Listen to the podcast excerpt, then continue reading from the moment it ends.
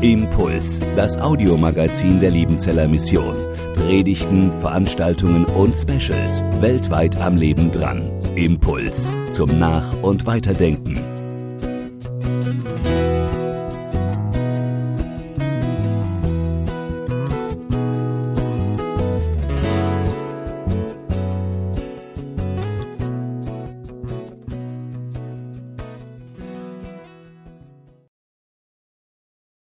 Gnade sei mit euch und Friede von Gott, unserem Vater und unserem Herrn Jesus Christus. Amen.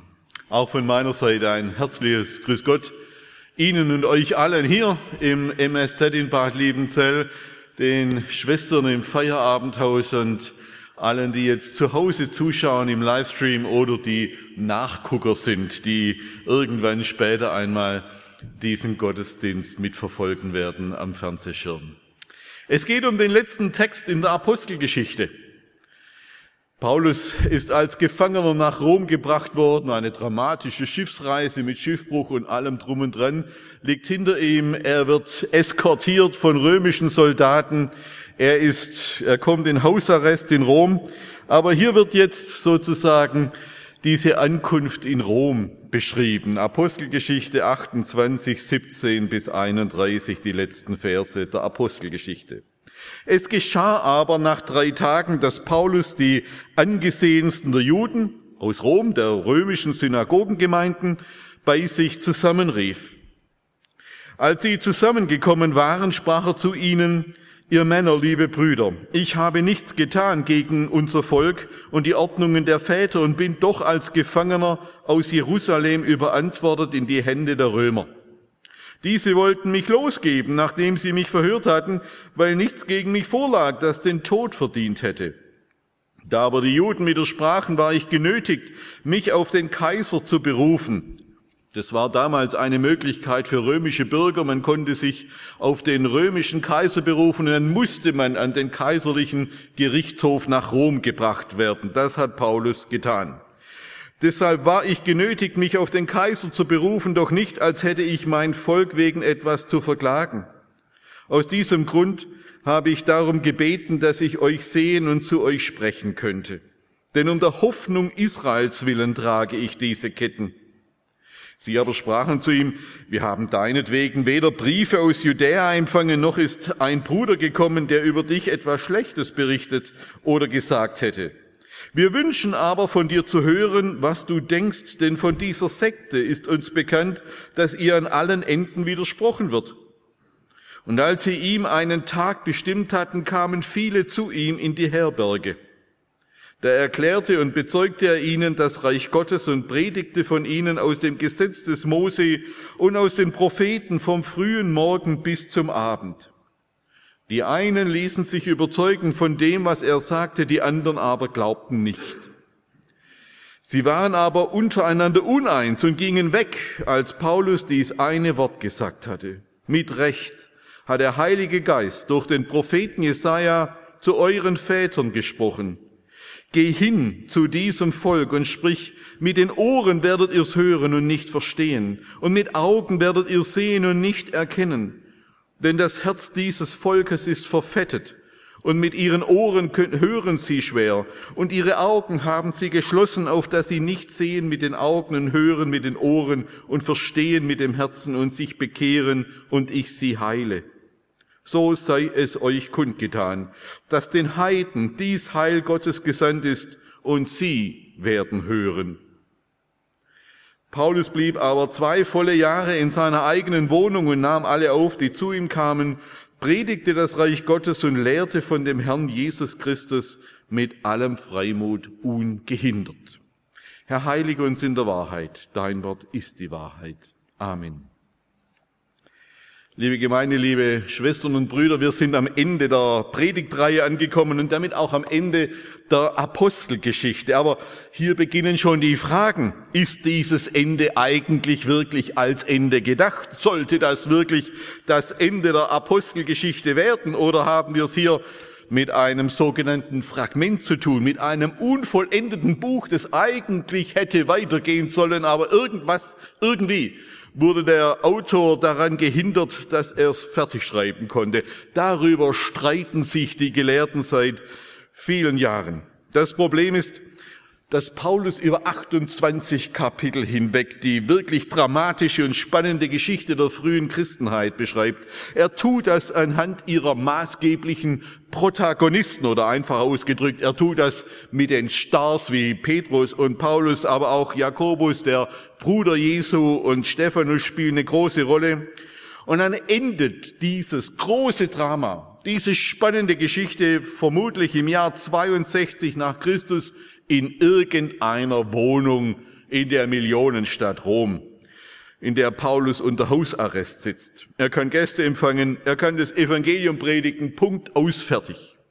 Das, das kann nicht das Ende der Apostelgeschichte sein, sagen die einen, denn da passiert noch so viel. Im Jahr 62, genau in diesem Jahr, wo diese Geschichte hier aufhört, da wird eben dieser Jakobus, der Bruder Jesu in Jerusalem, gesteinigt, gelünscht. Und irgendwann zwischen 64 und 67 erleiden Petrus und Paulus die Stars dieser Geschichte den Märtyrertod in Rom im Zuge der Christenverfolgung und der Kaiser Nero. Wieso? Wieso hat Lukas, der Autor dieser großen Geschichte, dieses Doppelwerkes aus Evangelium und Apostelgeschichte, wieso hat er das weggelassen? Er hat doch sonst kein Martyrium weggelassen. Ausführlich wird das Martyrium des Stephanus beschrieben. Ganz kurz wird das Martyrium von Jakobus, dem Zebedaiden, dem Sohn des Zebedäus, dem Bruder von Johannes, erwähnt. Lukas lässt kein Martyrium weg. Warum dann das Martyrium der drei großen Helden seiner Hauptstory? Er hat über fünf Kapitel hinweg die Verhaftung von Paulus in Jerusalem und den Prozess in Caesarea vor den Statthaltern Festus und Felix erwähnt. Herodes Agrippa war dabei. Und jetzt kommt er nach Rom, jetzt kommt er an den äh, kaiserlichen Gerichtshof. Jetzt wird die, der Prozess noch mal viel toller oder dramatischer. Warum lässt er den eigentlich weg? Und überhaupt, kann man ein historisches Geschichtswerk so enden lassen? Nur mal zum Vergleich. Am Ende des Matthäusevangeliums steht dieses gewaltige Wort. Und siehe, ich bin bei euch bis ans Ende der Welt. Punkt. Oh, was für ein Ende. Genial.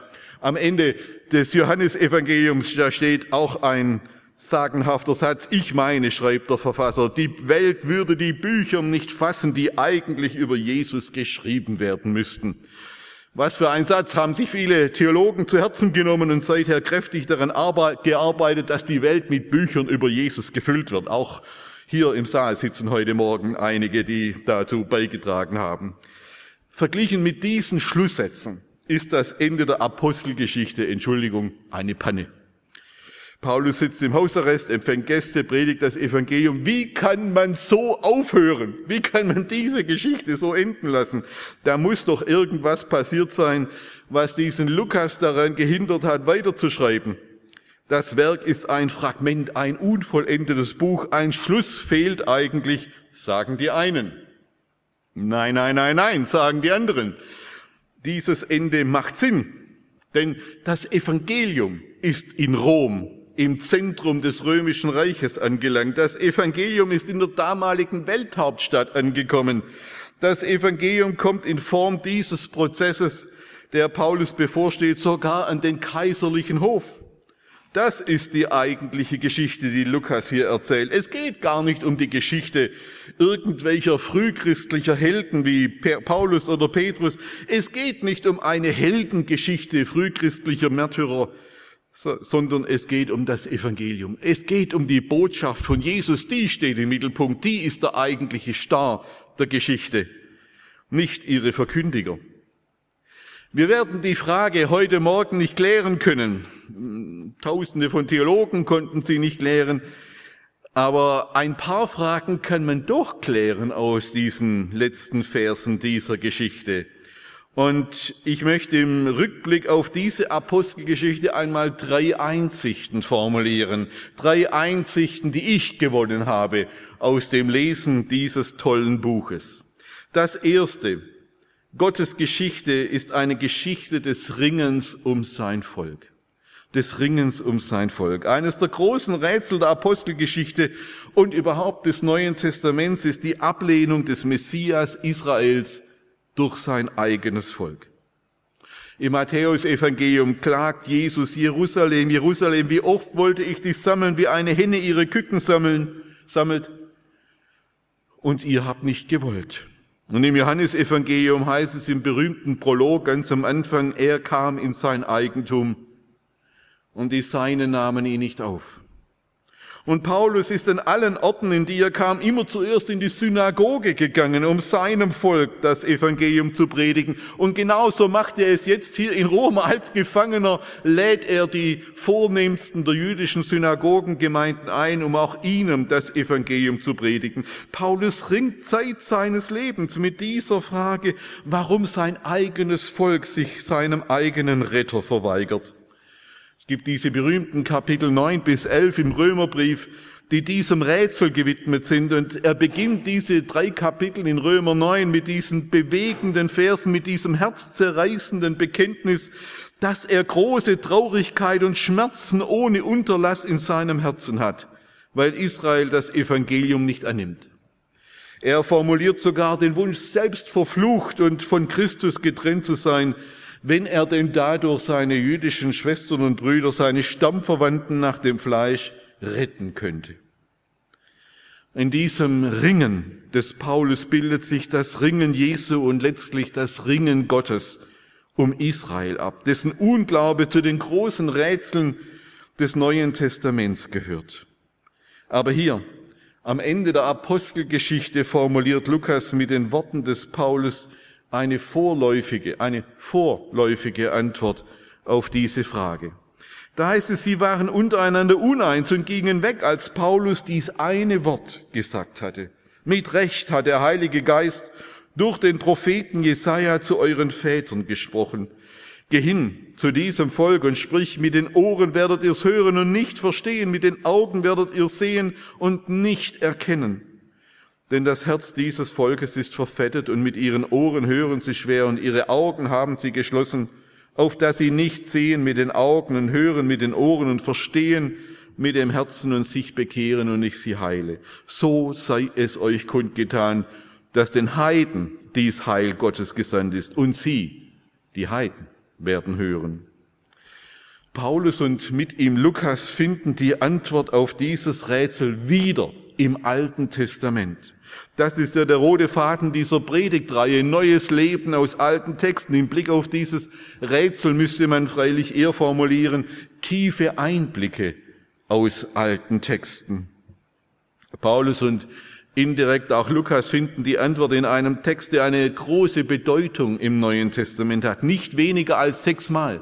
Sechsmal werden diese Verse aus Jesaja 9 und aus Jesaja 6, Vers 9 und 10 zitiert um diesen rätselhaften Unglauben Israels gegenüber seinem Messias zu erklären. In allen Evangelien benutzt auch Jesus diesen Vers, um das zu erklären. Hinter diesen Versen aus Jesaja 6 da steckt der Verstockungsauftrag, zu dem Gott den Propheten Jesaja beauftragt hat. Er, Jesaja, sollte Gottes Wort predigen und verkündigen, aber interessanterweise nicht, damit Menschen umkehren und heil werden, sondern damit genau das Gegenteil passiert, nämlich, dass eine Verstockung geschieht und Menschen festgehalten werden in ihrer Abkehr von Gott. Was ist Verstockung? Verstockung beginnt mit einem verstopften, mit verstopften Ohren, mit blinden Augen und mit verfetteten Herzen, wie es Paulus ausdrückt.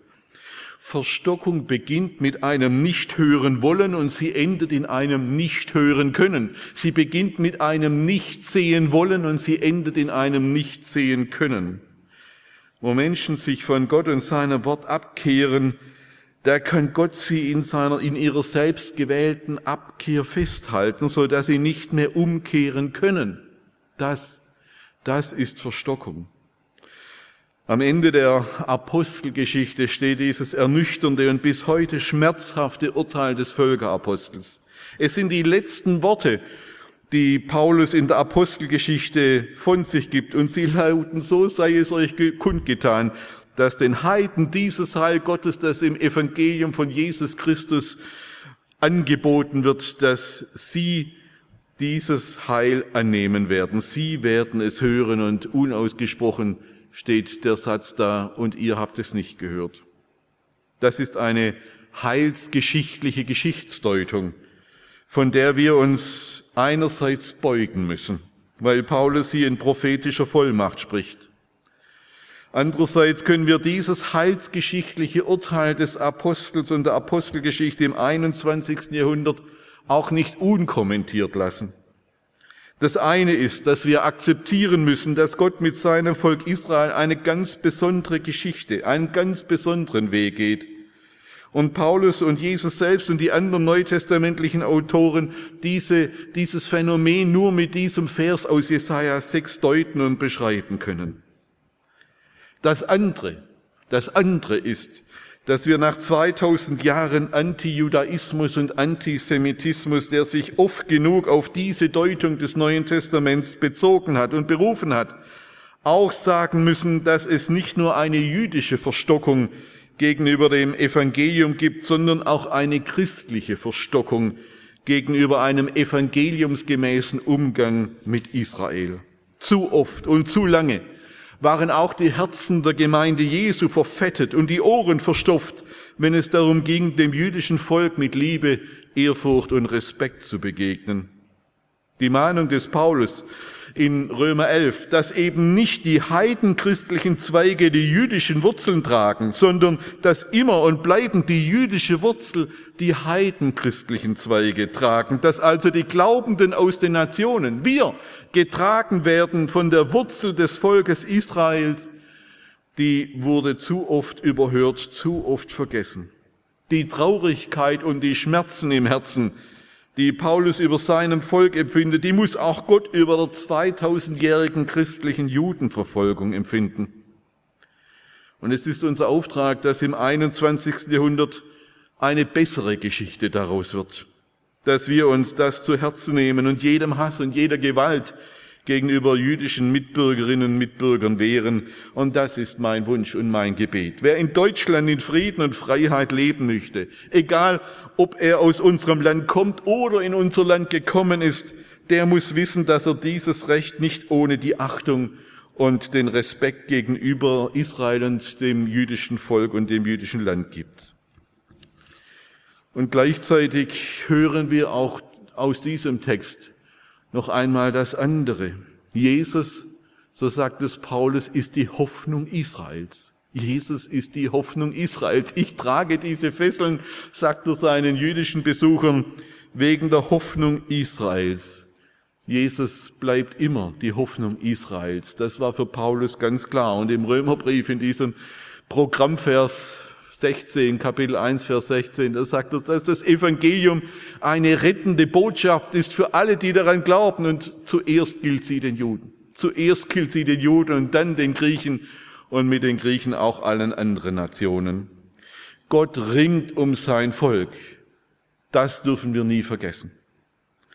Das zweite, Gott gestaltet Wirklichkeit aus seinem Wort heraus. Der rote Faden dieser Predigtreihe über neues Leben aus alten Worten, der spiegelt sich auch in diesen Versen wieder und nicht nur in diesen Versen aus Jesaja 6, sondern auch in den Versen 23 und 24. Und als sie ihm einen Tag bestimmt hatten, kamen viele zu ihm in die Herberge.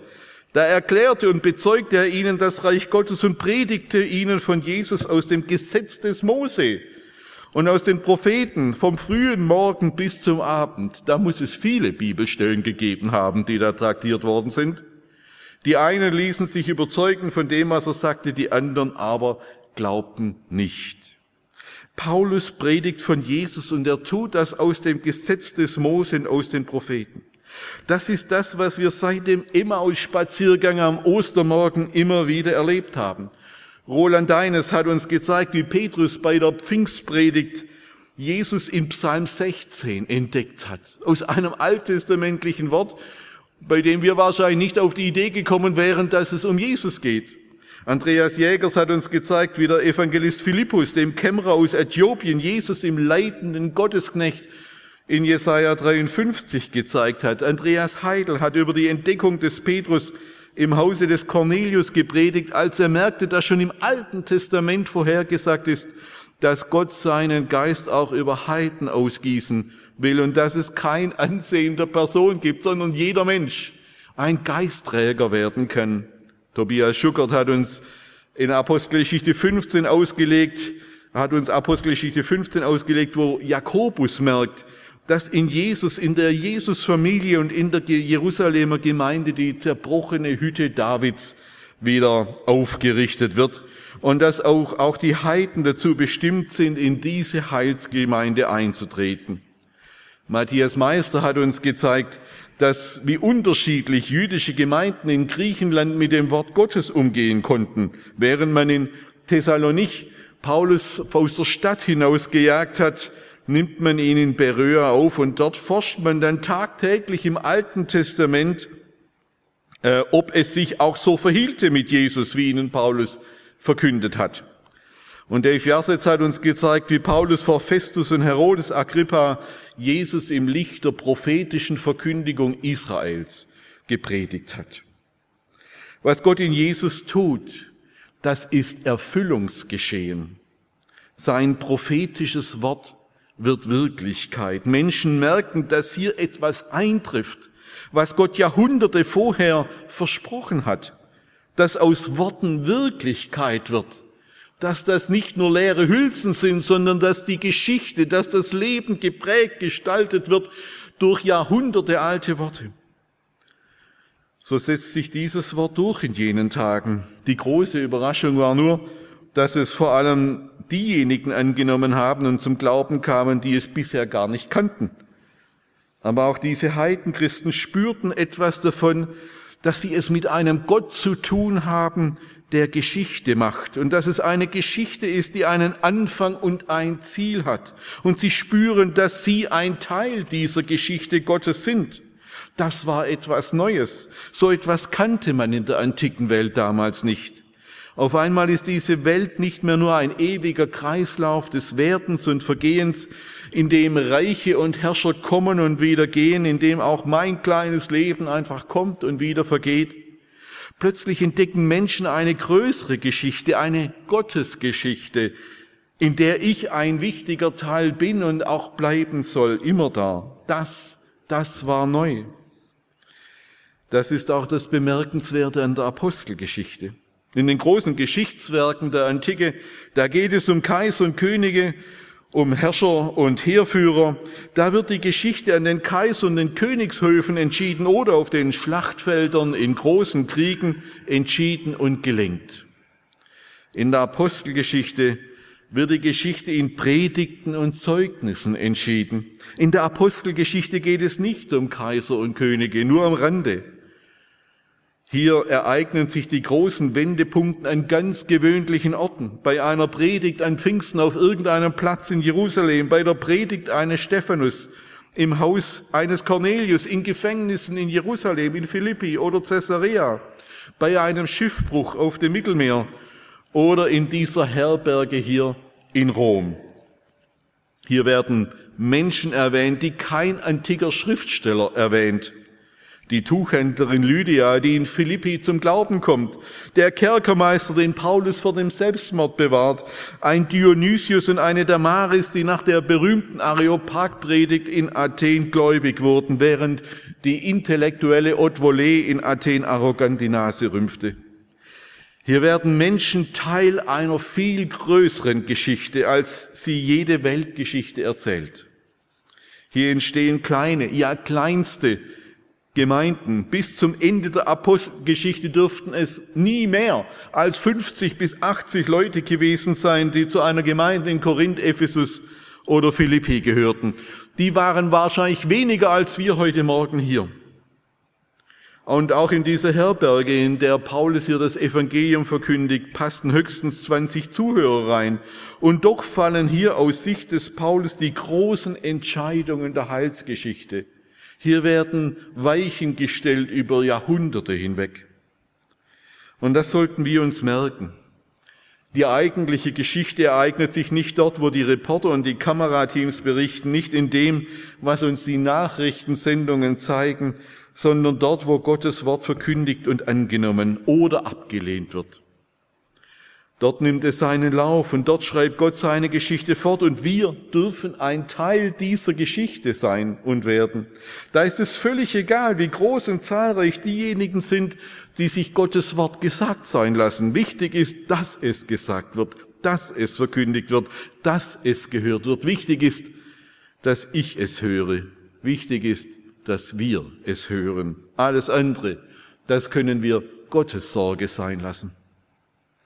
Und das dritte und letzte, ich kann und ich soll mit meiner Lebensgeschichte ein Teil der großen Gottesgeschichte werden. Ich soll mit meiner kleinen Lebensgeschichte ein Teil der großen Gottesgeschichte werden. Dieses Motto Neues Leben aus alten Texten ist nicht nur eines der äh, roten Fäden der Apostelgeschichte, sondern auch eines der Geheimnisse des Wortes Gottes bis heute. Das was die ersten Jünger entdeckt haben, das, was Paulus auf seinen Missionsreisen verkündet hat, das, das kann und soll auch immer wieder heute geschehen. Das soll in meinem Leben geschehen, dass wir in diesen alten Texten unser Leben in einem neuen Licht sehen, dass wir entdecken, wie sich Gottes Wort in unserem Leben erfüllt. Es gibt Christen, die heute die fromme Frage stellen, was ist der Wille Gottes für mein Leben? Und dann auf ein besonderes Zeichen oder ein besonderes Erlebnis warten, durch das Gott ihnen diese Frage beantwortet. Ich kann das gut verstehen und ich will das auch gar nicht verurteilen, aber ich möchte noch zu einem anderen Weg einladen. Die alt- und die neutestamentlichen Geschichte, Geschichten und Texte, die sind auch für uns geschrieben. Und so wie Petrus, Paulus und Co. die heilsgeschichtliche Sternstunde ihrer Zeit im Licht der alttestamentlichen Texte verstanden, so sollen wir auch heute unser Leben im Licht der biblischen Texte verstehen, des Alten und des Neuen Testaments. Wir haben ja sogar mehr Texte als die Freunde damals. Dietrich Bonhoeffer hat es in seinem berühmten Büchlein vom gemeinsamen Leben einmal sehr schön auf den Punkt gebracht. Er schreibt dort Folgendes. Die fortlaufende Lesung biblischer Bücher zwingt jeden, der hören will, sich dorthin zu begeben, sich dort finden zu lassen, wo Gott zum Heil der Menschen ein für allemal gehandelt hat. Wir bekommen Teil an dem, was einst zu unserem Heil geschah. Wir ziehen mit durch das Rote Meer, durch die Wüste, über den Jordan ins gelobte Land. Wir fallen mit Israel in Zweifel und Unglauben und erfahren durch Strafe und Buße wieder Gottes Hilfe und Treue. Und das alles ist nicht Träumerei, sondern heilige göttliche Wirklichkeit. Wir werden aus unserer eigenen Existenz herausgerissen und mitten hineinversetzt in die heilige Geschichte Gottes auf Erden. Dort hat Gott an uns gehandelt und dort handelt er noch heute an uns, an unseren Nöten und Sünden durch Zorn und Gnade.